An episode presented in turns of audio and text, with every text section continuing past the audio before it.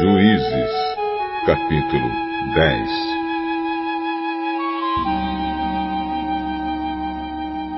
Depois de Abimeleque, Tolá, filho de Puá e neto de Dodo, veio libertar o povo de Israel.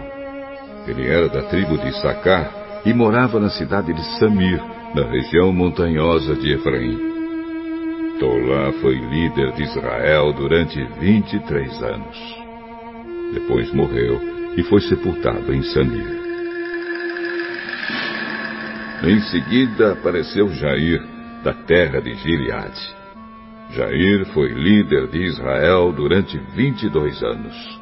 Ele tinha 30 filhos que montavam 30 jumentos. Os seus filhos tinham 30 cidades na região de Gileade. Elas são chamadas até hoje de Cidades de Jair.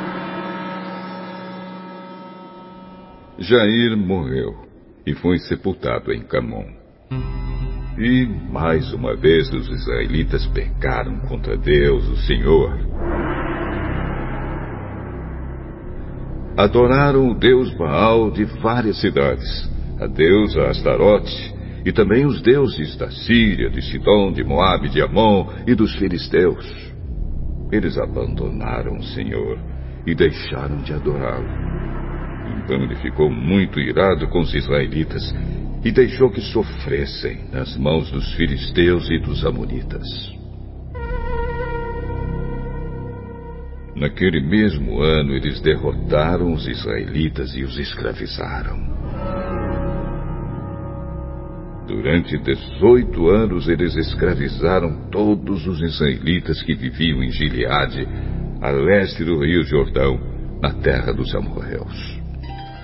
Os Amonitas também atravessaram o rio Jordão para lutar contra as tribos de Judá, de Benjamim e de Efraim.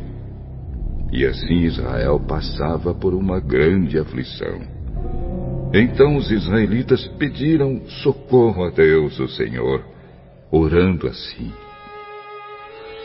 nosso Deus, nós pecamos contra ti, porque te deixamos e adoramos os deuses dos cananeus. E o Senhor respondeu: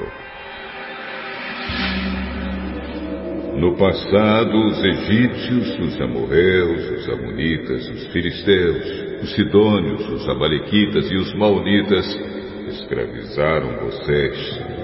E vocês me pediram socorro, e eu salvei vocês.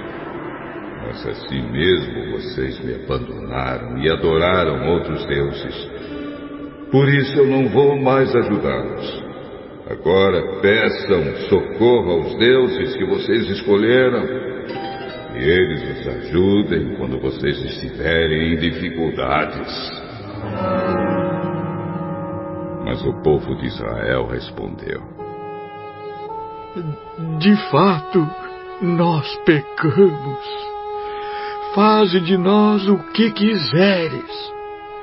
Mas Salva-nos hoje, por favor.